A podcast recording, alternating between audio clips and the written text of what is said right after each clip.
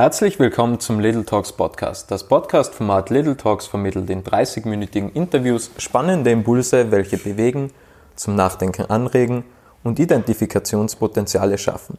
Und heute geht es rund um das Thema Digitalisierung, Unternehmenskultur, Personalmanagement, Personalentwicklung oder Persönlichkeitsentwicklung, Incentives, Change Management – denn heute sitzt eine echte Expertin im Bereich Unternehmensentwicklerin, äh, Unternehmensentwicklung bei mir, nämlich Karin Jungmann. Herzlich willkommen in der Show, Karin.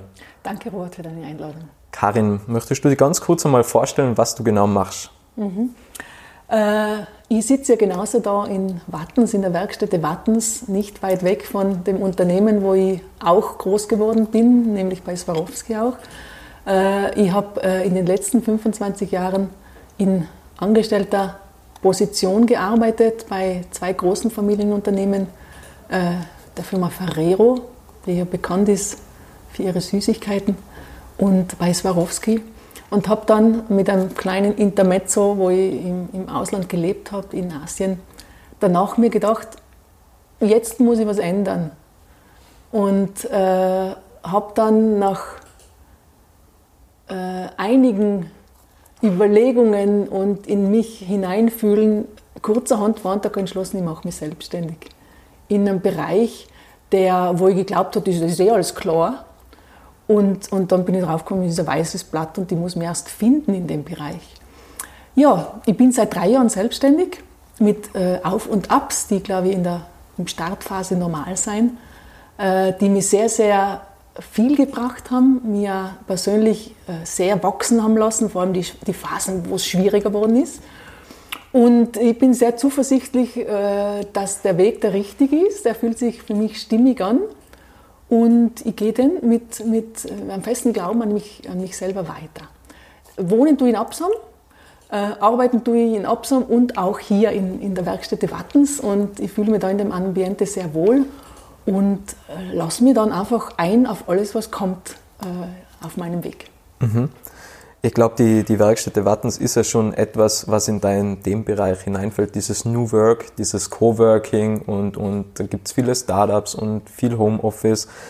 Ähm, wie siehst du die Entwicklung von dem klassischen, okay, 9 to 5 äh, hin zu, man hat mehr Freiheiten, man kann von zu Hause aus arbeiten, man kann irgendwie auch ähm, in Berlin oder so äh, remote arbeiten. Wie siehst du die Entwicklung und was ist deine Meinung dazu? Mhm. Äh, ich selber habe ja wirklich 25 Jahre in einem sehr klassischen Ort gearbeitet. Ich bin ins Büro gegangen, habe mein Büro aufgemacht, habe mich dort hingesetzt und habe alles gehabt, was ich gebraucht habe. Und äh, auch die Arbeitsbeziehungen, die Kollegen und so weiter waren alle äh, präsent.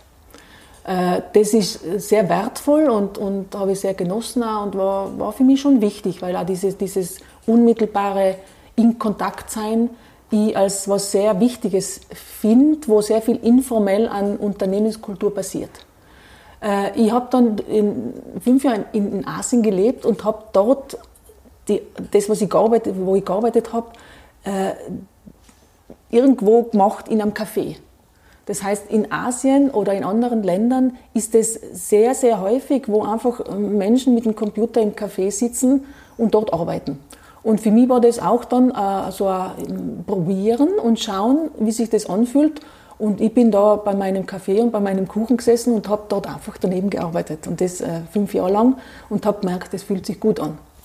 Äh, war, war zum Teil auch ein bisschen eine, eine Notwendigkeit, weil es anders einfach nicht gegangen wäre. Äh, diese neuen Arbeitsformen, äh, Homeoffice, Flexibilität, ich schaue gern einfach Dinge differenziert an, sage ich, bieten unheimlich tolle äh, Aspekte in, in Hinsicht Bedürfnis- oder Biografie orientierter zu arbeiten, weil einfach Menschen zum Beispiel mit Kindern, die können einfach zum Teil zu Hause arbeiten oder am Abend arbeiten. Es ist mehr auf die Biografie und auf das Bedürfnis der, der Personen abgestimmt oder kann abgestimmt werden. Das finde ich sehr positiv. Ich erlebe aber selber auch äh, Homeoffice zu Hause. Ich habe einen fünfjährigen Sohn und äh, muss sagen, das birgt schon auch Kehrseiten, weil äh, die Effizienz kann ich zu Hause zum Beispiel mit meiner Persönlichkeit nicht so liefern, als ich bin irgendwo extern. Wobei mir die Möglichkeit des Arbeitens im Coworking äh, das ist ja auch eine neue Form der, der, der Arbeits, äh, des Arbeitens, sehr gut gefällt und es wachsen ja die Coworking Spaces äh, raus wie die, wie die Schwammerl sozusagen. Gell? Aber Homeoffice und auch dieses Dezentrale hat auch die Aspekte, dass Dinge fehlen. Man ist dann mehr auf sich gestellt, äh, man hat diesen schnellen sozialen Kontakt, der vielleicht in dem Moment notwendig wäre, dann nicht. Und das ist die Kehrseite oder die andere Seite der Medaille in Bezug auf, den, auf, die, auf die neueren Formen, Arbeitsformen aus meiner Sicht. Geht es immer mehr Richtung Homeoffice oder stagniert das aktuell oder wird es so die nächsten Jahre so bleiben, wie es aktuell ist? Ich glaube schon, dass es, dass es zunehmen, zunehmen wird. Aber es wird so lange zunehmen, bis eben auch die, die, die, die, die Menschen mitkriegen, dass es, dass es sich zu sehr vermischt mit, dem, mit den Bereichen, äh, mit den privaten Bereichen. Weil das ist, der, das ist der andere Aspekt. Es vermischen sich zunehmend Arbeit und Privat, was sich im ersten Augenblick gar nicht so schlecht anfühlt, aber wo dann irgendwann einfach die Grenze nicht mehr spürbar ist. Und man das Gefühl hat, man ist rund um die Uhr mit, mit, äh, mit Arbeit konfrontiert. Und das tut den Menschen aus meiner Sicht nicht gut. Sondern es braucht auch wieder die, die, das Bewusstsein, ich muss Grenzen setzen, in welcher Form auch immer. Und da komme ich auf ein, auf ein Thema hin, dass äh, Menschen, Mitarbeitende äh, für die Zukunft eine Kompetenz ausbilden müssen oder noch mehr äh, wieder darauf zurückkommen müssen, dass sie spüren, wo ihre Grenzen sind. Äh, Zurzeit hätte ich das Gefühl, dass das ein bisschen abhanden kommt oder nicht so spürbar ist. Und äh, es ist nicht ohne Grund, dass Burnouts und, und, und diese Themen entstehen, weil nämlich genau diese, diese Grenzen nicht mehr gespürt werden können. Mhm. Thema Burnout bzw. Ähm, Burnout würde ich jetzt sagen, das, das entsteht ja auch durch Konfliktsituationen, oder? Also wenn man im Konflikt mit dem Unternehmen steht, wenn einfach zu viel hereinprasselt, wenn, wenn man einfach auch mit, den, mit dem Team oder mit den Menschen um sich herum nicht ganz klarkommt, glaube ich, kann ja auch Burnout entstehen. Also es ist dann mit ein Faktor vom vielen Arbeiten. Gibt es da irgendwelche Formeln, wie man das vielleicht früher kennt im Team, beziehungsweise diese Konfliktsituation früher aufknüpfen kann? Ähm, ich sage, äh, Burnout, Konflikte sind mit ein, können mit ein Grund sein für Burnout. Aber Burnout entsteht zu einem großen Teil einfach, weil Abgrenzung fehlt.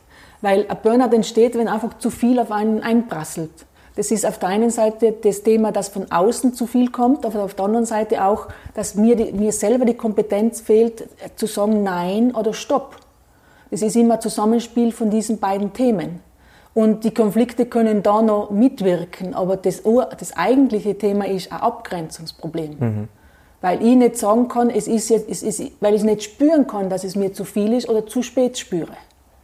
Und indem ich es früher spüren kann, und das ist äh, äh, für mich eine wesentliche Aufgabe, wo ich äh, meinen Beitrag und meine Arbeit sehe, Menschen darin zu begleiten, dass sie wieder mehr in ihr Spüren kommen. Weil gerade in, in, in unserer digitalisierten Welt, die bringt uns weg von dem. Und äh, ich sehe das aber nicht so tragisch, weil jede, jede Bewegung, die einmal extrem in, in eine Richtung ausschlägt, wie jetzt die Digitalisierung, sucht sich unweigerlich irgendwann, wenn es zu viel wird, die Gegenbewegung. Und wir kommen dann eh wieder ins Spüren rein. Aber im Moment sind wir in die Bewegung Digitalisierung ohne Ende. Mhm. Und es fehlt uns einmal, es fehlt uns äh, in vielen Fällen oft der Zugang nach innen, um dann zu sagen, das ist mir zu viel, das will ich nicht und, und, und das klar dann zu, zu, zu manifestieren und auszudrücken.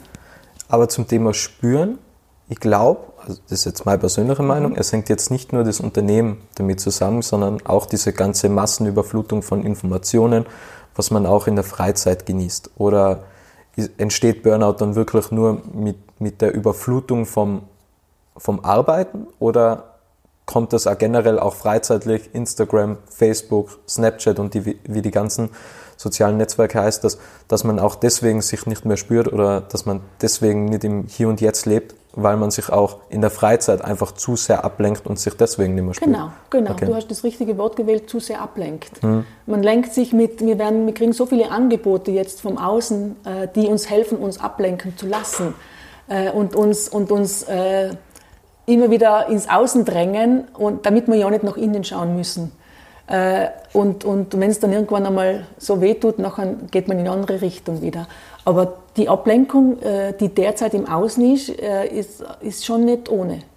Und da spielt alles zusammen. Und vielleicht zum Burnout noch ein wesentlicher Faktor, der auch dazu beiträgt oder der vielleicht sogar neben der mangelnden Abgrenzung ein wesentlicher Faktor ist von Burnout, ist Wertschätzung, die mangelnde Wertschätzung. Wenn äh, die Person, die, der Mitarbeitende, die Mitarbeitende Wertschätzung bekommt, nachher wird das nicht passieren. Das ist ein Zusammenspiel von mangelnder Abgrenzung und mangelnder Wertschätzung. Die Konflikte sind da eher können mit beitragen, aber sind gar nicht so bedeutend. Hm.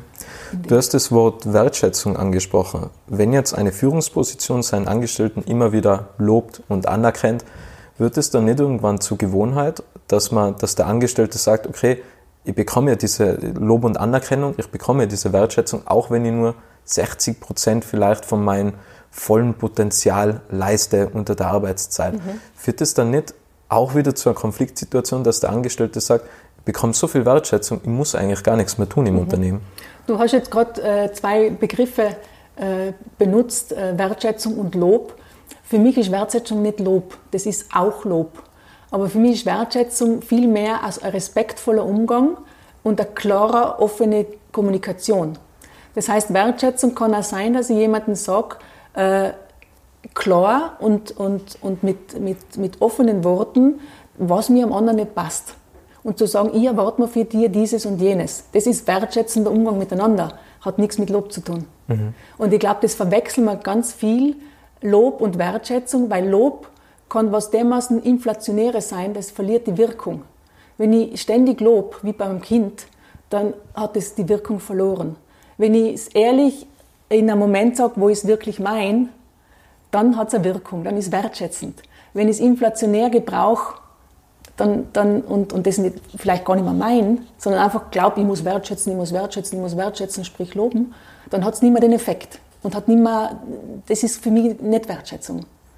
Wertschätzung ist respektvoll, klar miteinander umzugehen. Gehen wir mal auf, auf das Gegenteil hin, sage jetzt mal von Lob oder Wertschätzung. Ich glaube, man kann das Gegenteil nennen, Konfliktsituationen. Mhm. Wenn Unternehmen zu dir hingehen und sagen, es gibt Konfliktsituationen im Team oder mit der Führungsperson und mit dem Team oder mit dem Team und der Führungspersönlichkeit. Wie geht man davor?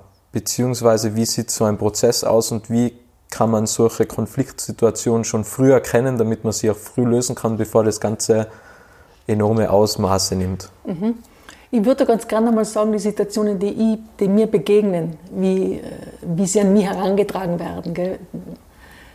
Äh, in den meisten Fällen ist es so, dass sich eine äh, Konfliktsituation schon so zugespitzt hat und nicht nur über Wochen, sondern oft sogar über Monate und Jahre, dass, dass diese beiden Personen, die sich da irgendwo nicht oder, oder auch im Team äh, nicht mehr miteinander können, dass, dass da der Zug schon fast abgefahren ist und dass da so viel dass da einfach auf mehreren Stufen gearbeitet werden muss oder auch äh, prozesshafter gearbeitet werden muss, dass man da noch was klären kann.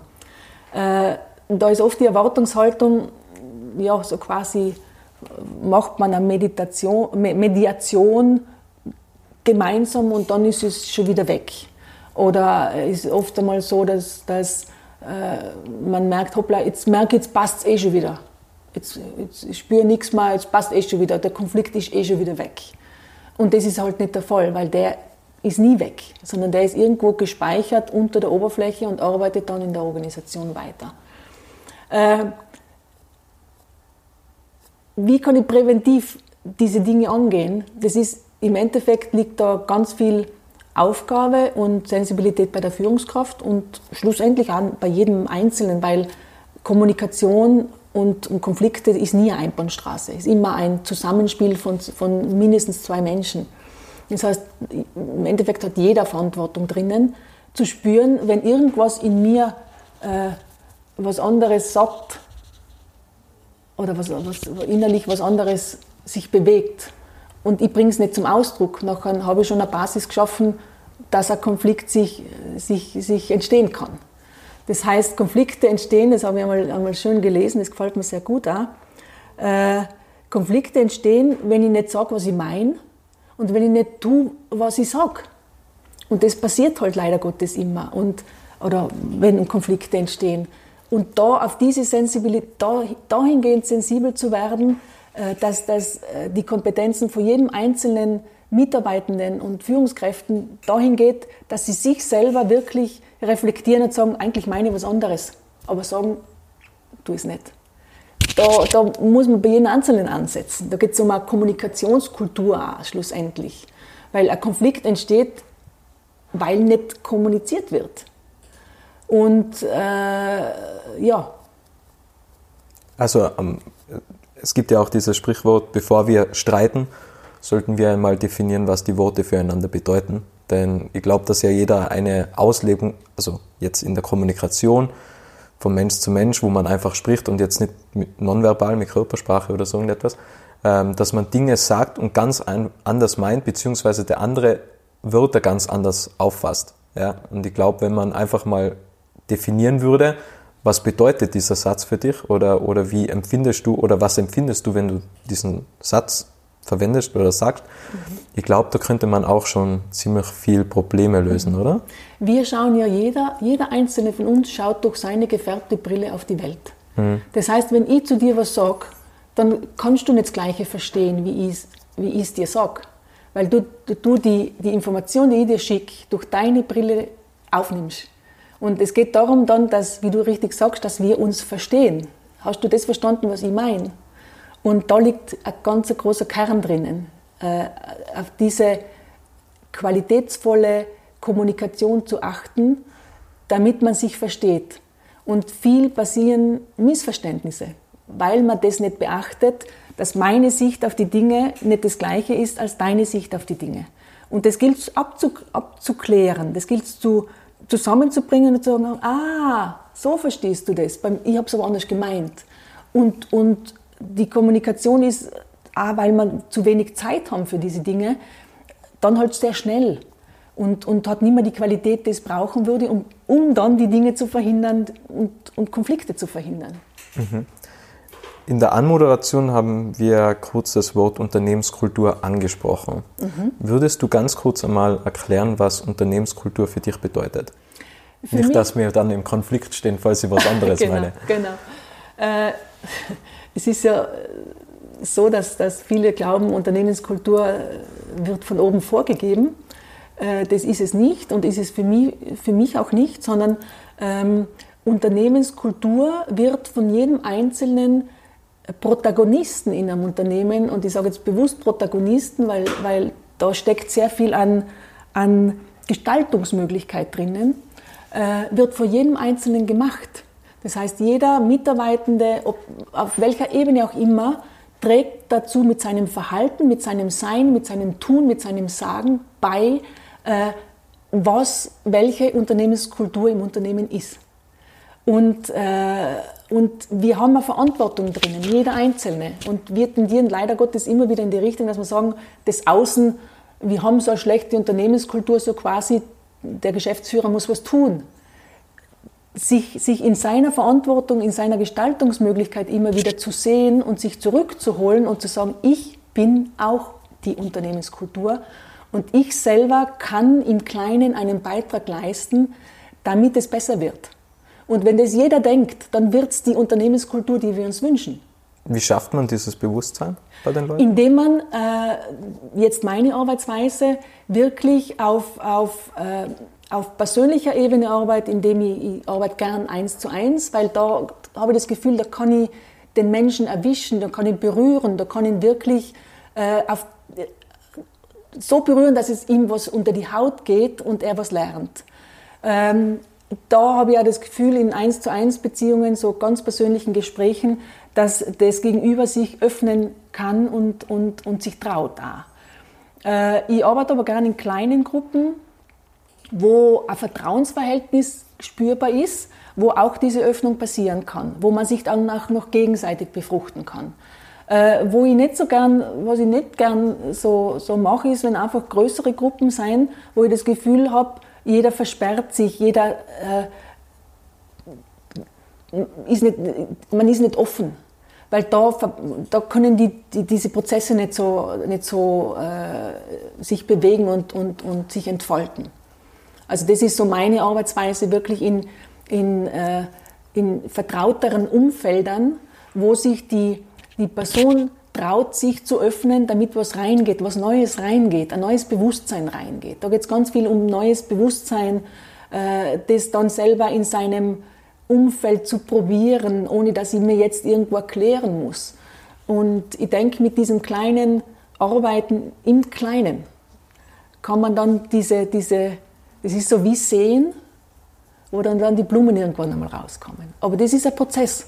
Das ist ein Prozess, äh, der, der einfach auch länger dauert, wo sehr viel Bewusstsein und sehr viel Reflexion notwendig ist, vor jedem Einzelnen.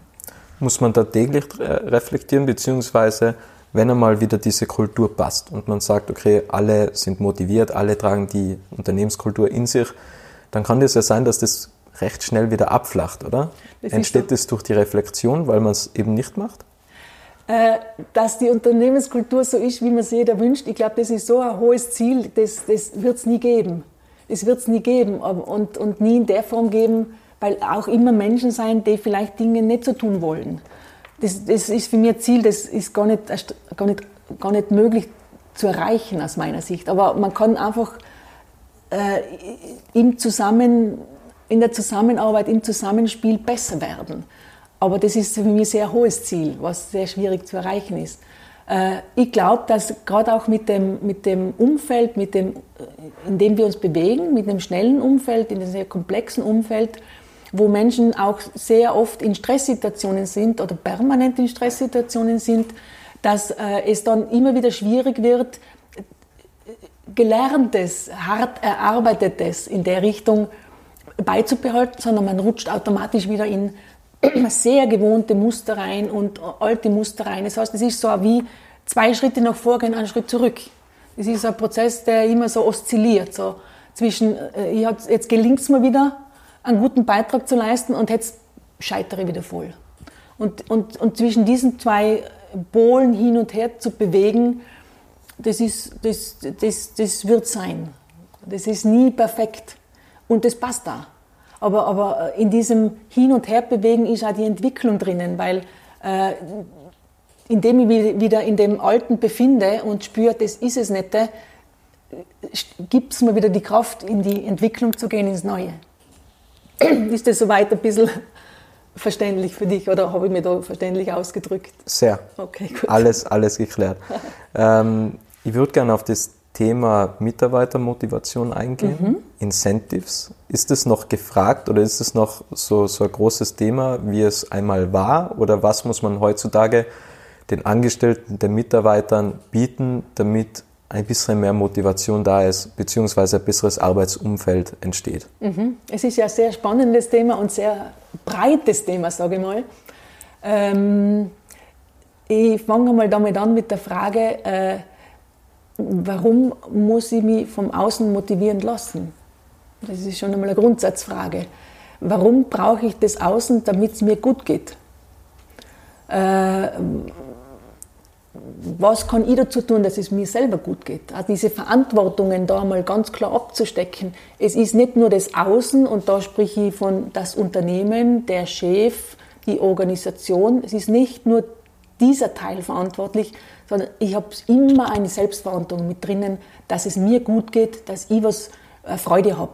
Vielleicht liegt es daran, dass ich gar nicht im richtigen Job drinnen bin, einmal das zu hinterfragen und ganz einmal an der, an der Basis auch ranzugehen.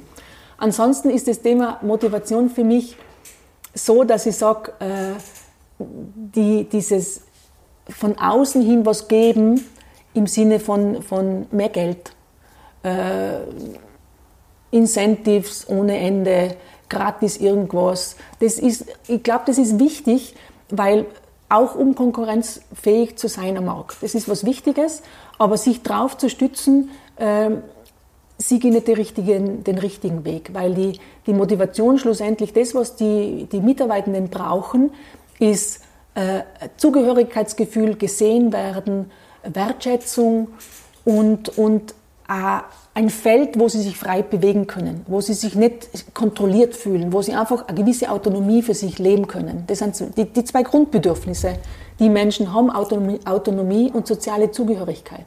Und wenn man das, wenn man das äh, in einem guten Mix liefern kann, äh, begleitet und, und, und gefüllt von guter, offener und klarer Kommunikation, dann ist Motivation in der anderen Form nicht mehr so viel notwendig. Dann ist das Gehalt nicht mehr so ein großes Thema.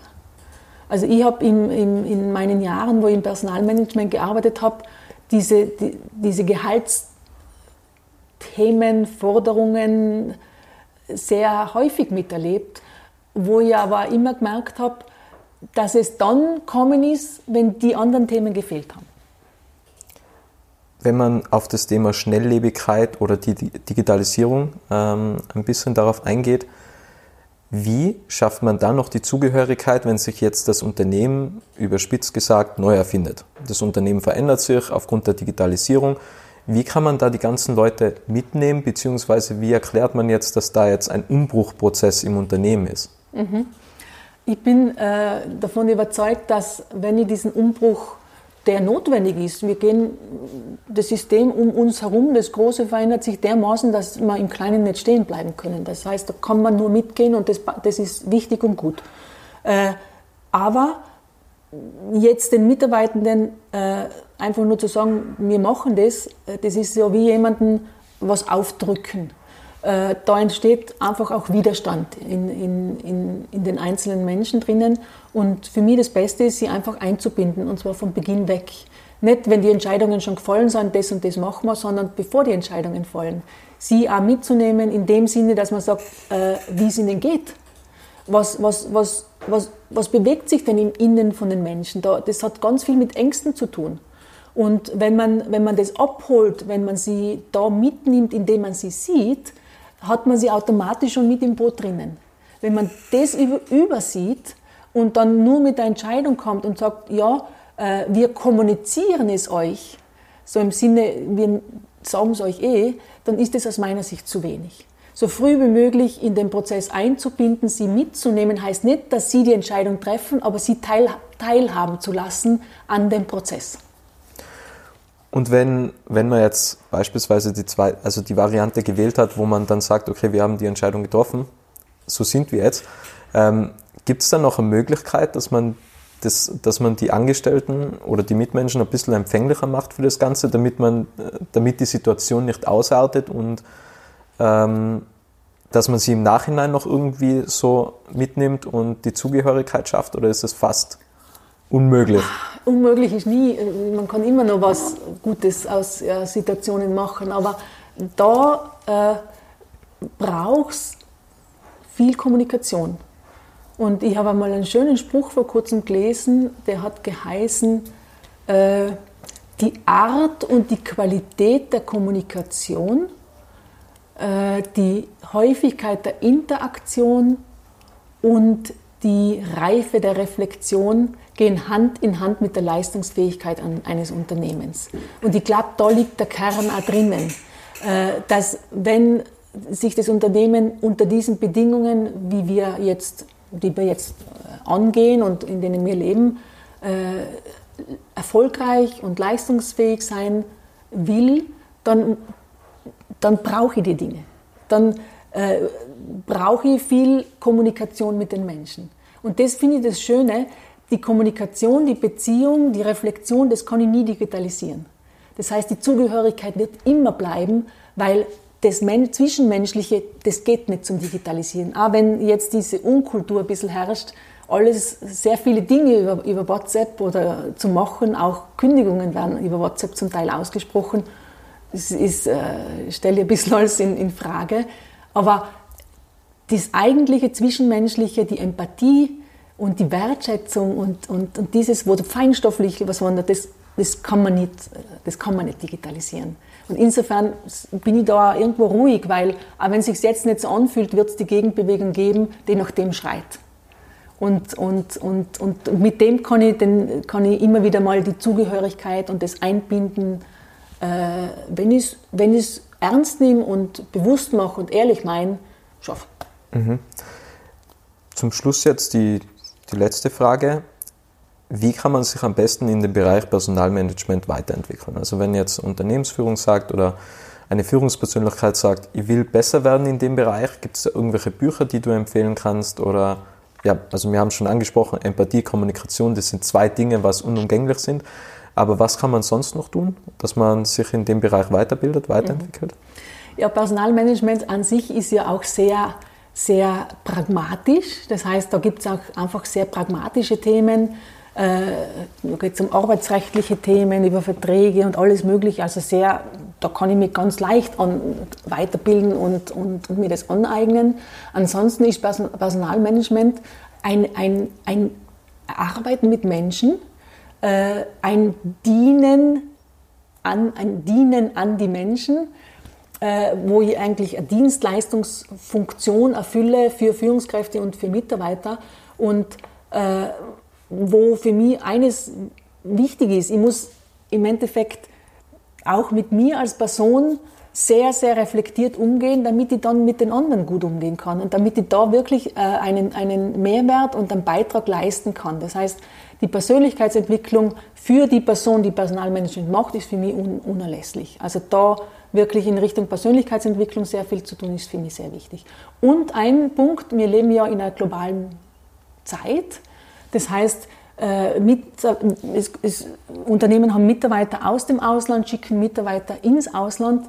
Und äh, für mich ist eines wichtig, äh, Menschen, die im Personalmanagement arbeiten, die sollten wirklich im Ausland äh, Zeit im Ausland verbracht haben, um diese Themen auch mit Sensibilität gut managen zu können. Entsendungen und äh, die, die, das Onboarding von, von Mitarbeitern, die aus dem Ausland kommen.